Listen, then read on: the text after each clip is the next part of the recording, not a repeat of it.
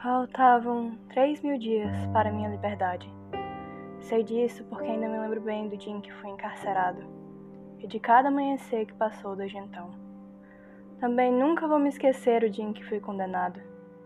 Eu era um homem livre, honesto, de 33 anos de idade. O que há de tão errado nisso? Eu fui, por muito tempo, bem sucedido no meu campo escolhido. Eu era adotado tinha um trabalho lucrativo e era casado com a melhor mulher que já encontrei. Fui preso. Fui preso e condenado.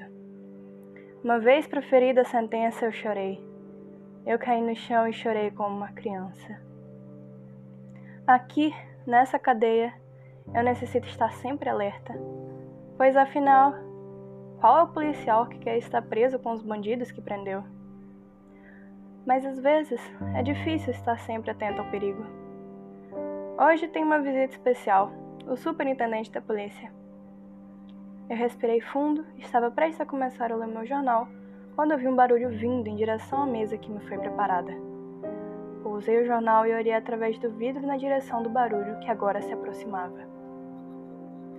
Tentei ser muito educado com a pessoa que estava vindo em meu caminho como os policiais eram frequentemente chamados de nome pelas pessoas que prendiam, sempre tentei ser muito gentil com todas as pessoas com quem lidava. Entretanto, desta vez, minha abordagem suave não funcionou. Fui saudado por uma voz forte e rude. Você é o policial? A voz exigia.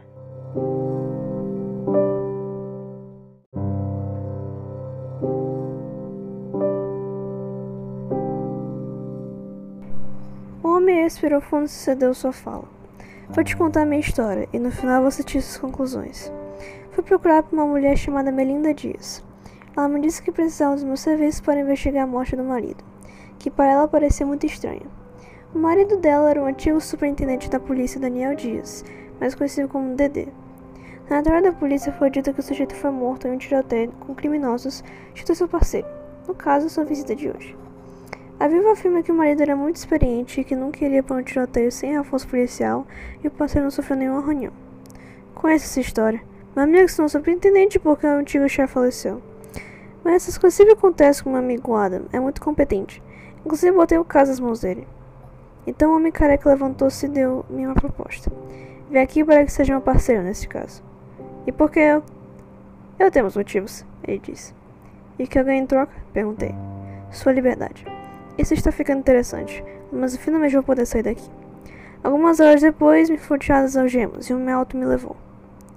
Qual é seu nome? Você não me disse. Ruda. Me chama de Ruda. Pois bem, Ruda, o que devemos fazer agora? Digo com um tom debochado. Por enquanto apenas me siga. Ele comenta e vai até a porta de um carro. Acho que era um Fiat Fiorino usado. Entramos e dirige para uma estrada familiar. Estava indo até a delegacia. Fiasco. Como posso aparecer na frente dos meus companheiros desse estado? O que viriam pensar de mim? É melhor não se preocupar com isso por enquanto. Preferível que eu aproveite o caminho durante o tempo que estamos aqui. Nós dois, eu e um estranho. O completo silêncio, foi o que eu pensei. Isso não durou muito tempo. Ela começou. O que foi agora? O presente te incomoda?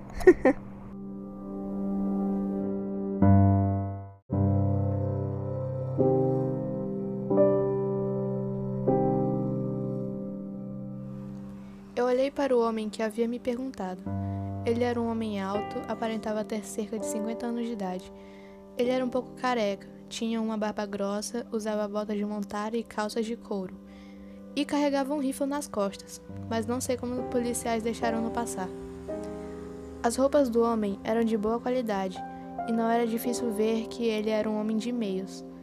Mas o que mais se destacava eram suas roupas que pareciam muito menos gastas do que deveriam ser. Eu simplesmente respondi: Eu era policial.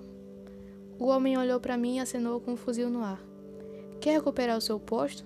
perguntou ele. Eu sou um detetive particular. Sei da sua história. Pois bem, o que queres comigo? Indago de forma um tanto agressiva. Temos uma coisa em comum, ele disse, e continuou. O superintendente. Que ele quer dizer com isso? Eles se conhecem? Penso, porém fico em silêncio. Na minha mente, fico imaginando o que o meu melhor amigo de infância tem a ver com esse homem na qual eu nunca ouvi falar.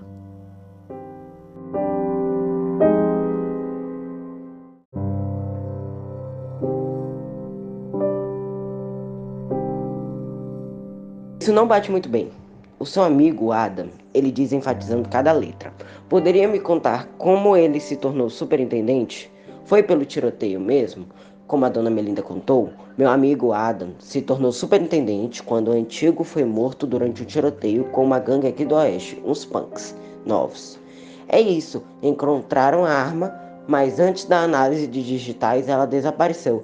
Então me calo, acho que ele notou meu incômodo pois logo veio-me a pergunta: E por que você foi preso? Qual exatamente era o seu posto na delegacia? Estava encarregado por guardar as provas naquele dia. Tinha certeza que, de que tudo estava comigo, mas quando foram buscar, não havia nada, nada. Me levaram e me acusaram de ocultar as provas de um crime. E você escondeu? Claro que não. Então, o seu amigo se tornou superintendente e cuida do seu caso, certo? Mas me diga, qual foi a última atualização dele sobre isso? E se ele é tão competente assim, por que não saiu da prisão mais cedo? Ótimas perguntas. Eu também queria saber disso. Preciso manter a calma. Ele, ele me disse que estava vendo os antigos vídeos da, da câmera de segurança que também estão desaparecidas. Eu tenho que te contar uma coisa. Conte-me. Eu tenho uma pequena dedução. O seu amigo Adam é um miliciano e o antigo superintendente sabia disso. Então Adam armou uma emboscada para silenciá-lo. Fiquei perplexo. Tive vontade de dar um soco daquela careca e arrancar aquela barba daquele rosto cara de pau. O quê? Pois é, o seu amigo se fazia de santinho, mas na verdade ele recebia dinheiro para não prender os traficantes. Então armou uma solicitação de crime falsa e lá atirou no DD. Escondeu a arma e colocou a culpa em você. É como dizem por trás de todo bom futuro existe um crime. Aonde? Minha alma saiu do corpo. Por que ele fizera isso? Preciso investigar se isso é verdade. Se for ele, irá pagar pelos três mil dias em que me fez ficar naquela cadeia infernal.